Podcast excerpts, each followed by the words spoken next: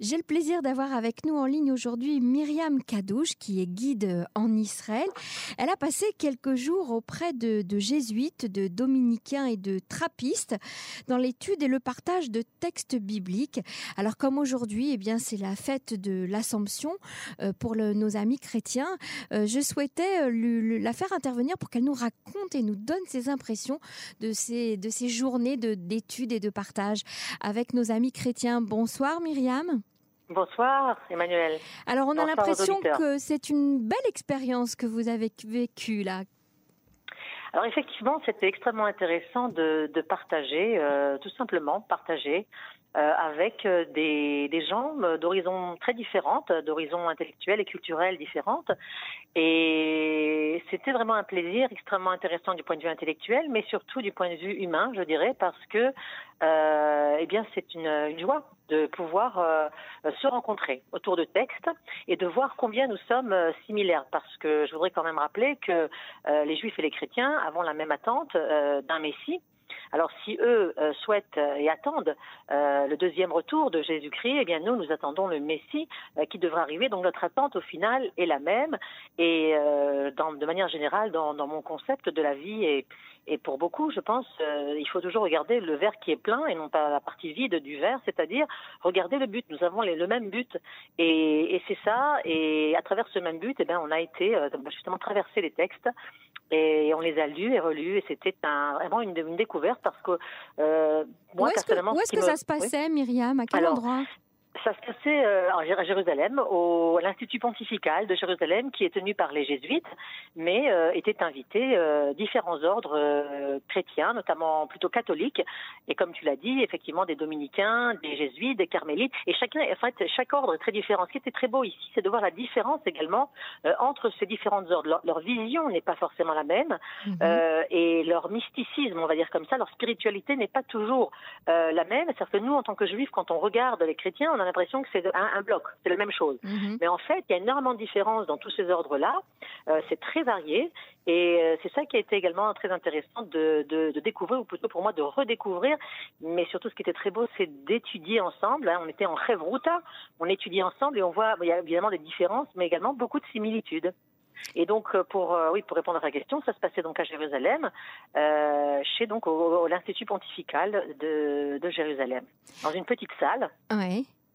Et, et qui étaient les participants de, de alors à, part le côté euh, chrétien, le côté juif peut-être, et le côté, il y avait aussi des musulmans ou... Alors, il y avait, alors il n'y a pas eu de musulmans, nous avons eu pas mal de juifs d'horizons très différents. Il y avait un rabbin Bretzlev, de la communauté Bretzlev, une juive orthodoxe, et je dois dire que moi-même, et chacun est arrivé en fait un petit peu, pas par hasard, mais par ses relations dans cette petite salle où il y avait en fait peu de monde, ce qui m'a un petit peu surpris, et je souhaiterais que la prochaine fois, il y ait plus de monde, et je me ferai un plaisir d'en inviter euh, tes auditeurs, Emmanuel, à participer et à C'est ouvert à tous en fait alors, c'est ouvert à tous, oui, effectivement, ceux qui sont, euh, ceux qui souhaitent véritablement étudier les textes, qui n'ont pas peur de s'impliquer et même de remettre en, en question euh, leur connaissance et leur, euh, je dirais la, la, je dirais plus que la foi, je dirais leur, euh, leur identité, hein, parce que notre identité a été forgée euh, sur le christianisme qui s'est formé euh, à partir du 1er, 2e, 3e siècle, euh, parallèlement au nôtre. Notre identité, euh, le judaïsme rabbinique, comme tu sais, c'est une religion, on va dire, qui va naître,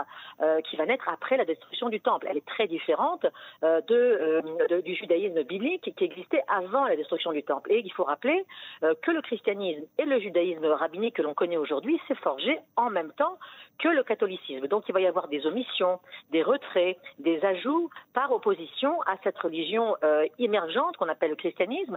Et par exemple, juste pour te donner un exemple, Emmanuel, une chose qui peut paraître frappante, il y a dans la Bible, dans notre Bible, il y a le texte d'Ishaïa, ou Isaïe 53, Nun Gimel, euh, qui aujourd'hui ne se lit pas, euh, ou pratiquement pas dans les synagogues. Pourquoi? Parce que c'est un texte extrêmement, on va dire, euh, pas violent, mais extrêmement fort, euh, qui donne une image euh, du, du, Messie. Ou alors, pour ceux qui lisent, encore une fois, ça dépend de la lecture. Ce qui est intéressant, et ce qui a été intéressant lors de ces derniers jours, c'est la lecture du texte. Comment nous lisons, nous juifs lisons mm -hmm. un texte, et comment eux lisent ce texte. Alors mm -hmm. moi, par exemple, en tant que juif, je ne lis pas ce texte de la même manière que eux le liront. Eux voient Jésus Jésus-Christ dans Yeshaya ou Nun Gimel 53, moi, je ne vois pas Jésus-Christ. Je vois peut-être un peuple souffrant. Et la question qui s'est posée, le sujet qui a été extrêmement intéressant, c'est la raison d'ailleurs pour laquelle je suis venue participer à ce séminaire, c'est le thème du Messie. Qui est le Messie? Qu'est-ce qu'il est? Est-ce que c'est une personne? Est-ce que c'est un concept? Est-ce que c'est un devenir? C'est un espoir qui toujours doit être en devenir Et s'il arrivait, hein, s'il devait être là, eh bien, qu'est-ce qu'on attendrait au final dans l'avenir? Mhm. Ou est-ce que c'est véritablement une personne que l'on attend? Et alors, on voit qu'il y a également l'émergence de deux Messies. Hein, ça viendra plus tard dans l'histoire. Enfin, je veux dire, après, à partir de ce judaïsme rabbinique euh, que, dont, j'ai parlé, on verra Yeshayahu ben David, toujours, bien sûr, mais on verra également, on parlera d'un Yeshayahu ben Ephraim, c'est-à-dire Yeshayahu ben Yosef. Donc il y a deux Messies, un qui est précurseur de l'autre. Et donc, si tu veux, ça n'est pas très très clair, cette idée de Messie. Hein. Mhm. Pour les Juifs, le Messie va naître le 9 de Av, hein, euh, lorsque la destruction du temple a lieu, le premier temple et le deuxième temple, c'est là où va naître le Messie. Et ce qui est très beau dans le judaïsme, justement, c'est à partir euh, d'une grande euh, misère, d'une grande une époque terrible, où le peuple juif n'a plus de temple, que le Messie va naître. Et donc, ce sera toujours un espoir qui sera là. Et, toutes ces questions autour du Messie ont été débattues lors de cette classe et, lors de ce séminaire, et c'était vraiment passionnant de voir comment nous ne nous voyons pas forcément de la même manière, mais au final, au final, il y a l'espoir qui est là, l'espoir d'un monde meilleur. Et pour dire, je voudrais ajouter quelque chose. Tu vois qu'aujourd'hui, dans les communautés réformées, notamment aux États-Unis, le Messie, eh bien, c'est devenu le tikkun. C'est-à-dire que le Messie s'est également adapté à l'ère du temps. Aujourd'hui, on vit une époque euh, écologique, écologique, pardon, très très proche, euh, très très proche de la nature. On voudrait un retour à la nature, un respect de la nature, un respect des animaux. Et on voit dans certaines communautés euh, qui sont dans cette mouvance voir le Messie comme quelqu'un qui est là pour le tikkun. C'est-à-dire que plus plus on répare le monde, et bien, et bien plus on approche la venue du Messie. C'est-à-dire que chacun, chaque communauté a, pris cette, figure du Messie et l'a, euh, la manie en quelque sorte, l'a adaptée dans son concept euh, du monde, sa vision du monde en quelque mhm. sorte. Donc tu vois, comme c'est quelque chose d'un peu amorphe, euh, qui a été débattu et ça a été fort intéressant Mais Myriam, de ce thème. Alors Myriam Kadou, j'aimerais que vous nous racontiez un petit peu vos impressions de, vous retrouver comme ça avec des membres de, des confréries chrétiennes et puis d'étudier avec eux sur des textes des textes sacrés Écoute, ça a été extrêmement intéressant, Emmanuel, vraiment. Euh, je dirais passionnant parce que là, on s'aperçoit qu'on a tellement de choses en commun. Et ce qui est intéressant, c'est de voir euh, une lecture différente.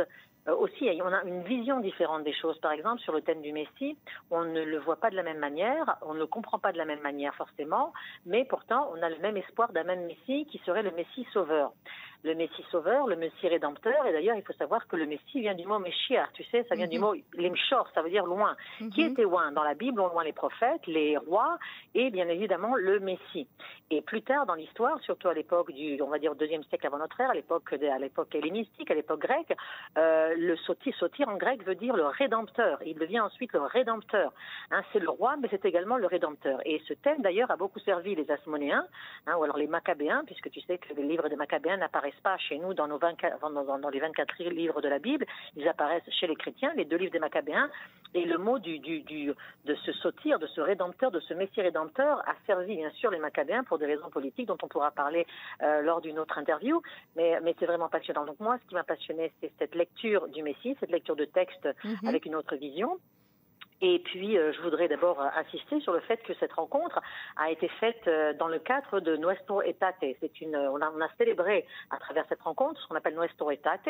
Nuestro Etate veut dire à notre époque. Hein, c'est une, un, on va dire un décret qui a été mis en place par le pape Jean-Paul II en 1965 et il va revoir, lors de ce décret, il va revoir ses relations avec les religions non chrétiennes, mm-hmm. l'islam, le bouddhisme, mais surtout le judaïsme. Et là, dans ce décret Nuestro Etate, il va véritablement déclaré, on va dire, une révolution. Il demande à tous les chrétiens de travailler en Chevruta euh, avec les juifs. Il demande des rencontres entre juifs et chrétiens pour qu'on puisse se réunir, se retrouver euh, Alors, dans voilà la, voilà l'origine en fait de cette de l'organisation de cette rencontre. Alors très bien. Exactement. Il faut comprendre, euh, Emmanuel, que ça a été une révolution en 65. Il demande pardon aux juifs et là il va renforcer les liens avec le judaïsme, avec les sources juives, car le catholicisme, et je précise pas le christianisme en général, mais le catholicisme en particulier oublié, qui a été, comme tu sais, extrêmement cruel à travers les siècles par rapport au judaïsme. Hein. On a été, on a été brûlé, mis sur le bûcher, renvoyé, mhm. renvoyé d'Angleterre, renvoyé de France en 1308, brûlé, renvoyé d'Angleterre en 1200, je crois, 1290, 1492, on est renvoyé d'Espagne. Mhm. Mhm. Donc, si tu veux, on a une, un passé très très lourd. Et là, il va demander pardon aux Juifs et il va renouer avec ses origines. Parce qu'on n'oublie pas quand même qu'on est comme un arbre. Hein. Les branches ne peuvent pas être, être, détachées de la racine, comme la racine ne peut pas être détachée de son euh, de, de, de, ses, de ses branches. Mhm. Et deuxième chose que je voudrais te parler, te parler effectivement de ces ordres qui étaient là, de ces différents oui. Euh, de ces, religieux qui étaient là, qui appartenaient à différents ordres.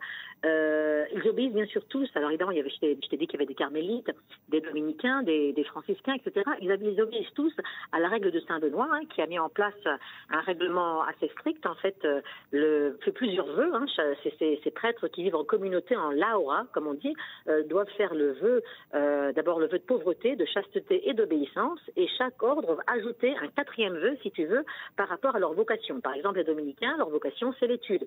Les jésuites aussi. Mhm. Les, les, les, les, sœurs de Saint-Vincent, hein, ce sont, elles vont s'occuper d'enfants orphelins. Euh, les carmélites, elles font un vœu euh, contemplatif et apostolique. Les bénédictins, etc. Donc il y a toutes sortes de... Chacun a son rôle, donc. Absolument. Ça, chacun a sa vocation. Plus qu'un mhm. rôle, c'est une vocation. Mhm. Et ils doivent donc suivre cette vocation à travers... Euh, alors certains ont le droit de quitter le monastère, d'autres restent. Dans le monastère, les trappistes sont plus silencieux, plus renfermés. Les autres, certains autres plus ouverts, peuvent quitter le monastère. Mhm. Et donc, c'est très intéressant et c'est la raison pour laquelle je t'annonce dès à présent que je vais euh, réaliser, je vais, je vais proposer euh, aux auditeurs euh, ben, des, des, des, visites pour rencontrer, pour aller à la rencontre de ces différents ordres. Encore une fois, des ordres qui sont là depuis très longtemps sur la Terre Sainte, sur la Terre d'Israël, et ils font partie de notre paysage humain. Et il me paraissait important ben, de, de, de, de, faire cette rencontre. C'est très intéressant, absolument. Donc, on invite tous nos auditeurs à, à, se joindre à vous pour justement vivre ce genre de rencontre, des visiteurs et des auditeurs du monde entier, juifs, chrétiens, musulmans. Myriam, juste pour terminer, on est le 15 août, c'est une date aussi importante pour, euh, pour nos amis chrétiens. Vous voulez nous, nous dire un mot sur, euh, sur l'Assomption Qu'est-ce qui s'est passé justement euh, en Israël, à Jérusalem? Alors l'Assomption, c'est évidemment une fête extrêmement importante euh, dans, dans, dans, le monde chrétien et dans le catholicisme en particulier. Il fait, il fait partie de ce qu'on appelle le rite marial ou la mariologie. Hein, c'est une, ce sont des, ce sont des, des, rites euh, autour de Marie qui est extrêmement importante. Mais Marie Théotokos, euh, la mère de Dieu ou celle qui, qui, qui, porte en son sein ce Dieu au Fils de Dieu, ça dépend encore une fois. Très important l'Assomption de Marie, qui est une tradition très ancienne. Elle n'est pas écrite. Hein. L'Assomption de Marie n'est pas écrite dans la Bible. quand je dis la Bible, je veux dire Nouveau Testament, mais c'est devenu une tradition très très tôt, surtout chez les, les orthodoxes dans le christianisme d'Orient, et ensuite elle va être reprise euh, dans le christianisme romain, et c'est la, la tradition, elle s'appelle tantôt la dormition, tantôt l'Assomption de Marie, c'est le moment où Marie monte au ciel, hein, elle ne va pas mourir puisque c'est une sainte femme, donc elle ne peut pas mourir, elle va donc monter au, au ciel, si tu veux, elle rentre directement, comme on dit, dans la gloire de Dieu, et euh, elle est récupérée par son fils quand elle monte au ciel, hein, et on voit Marie en rouge et en bleu, toujours dans les, dans les peintures, notamment dans la peinture de la Renaissance, Marie en rouge, l'incarnation, et en bleu, couleur céleste. Marie, d'ailleurs, dans le rite marial, il faut comprendre, et qu'il y a extrêmement, il y a énormément de prières, de liturgies, de chants qui sont liés à Marie. Et ce rite marial, d'ailleurs, il faut savoir, Emmanuel, va surtout beaucoup se développer euh, à l'époque médiévale, parce que l'époque mhm. médiévale, encore une fois, c'est l'époque, rappelle-toi, de l'amour courtois. Et là, on va voir énormément euh, de chansons liées à Marie. Alors, encore une fois, pour revenir à l'ascension de Marie, c'est le moment où elle monte au ciel. Hein, et il y a à Jérusalem, bien évidemment, depuis très très longtemps, euh, depuis déjà l'époque byzantine, des processions, bien sûr, des processions, des, des, pèlerinages, des milliers de pèlerins euh, qui viennent du monde entier. Et ce sera donc, eh bien, ça a déjà, c'est déjà en place. Moi, malheureusement, je n'ai pas pu y assister. C'est déjà, ça a déjà quitté euh, l'église de Gethsemane et c'est en procession vers le Saint-Sépulcre.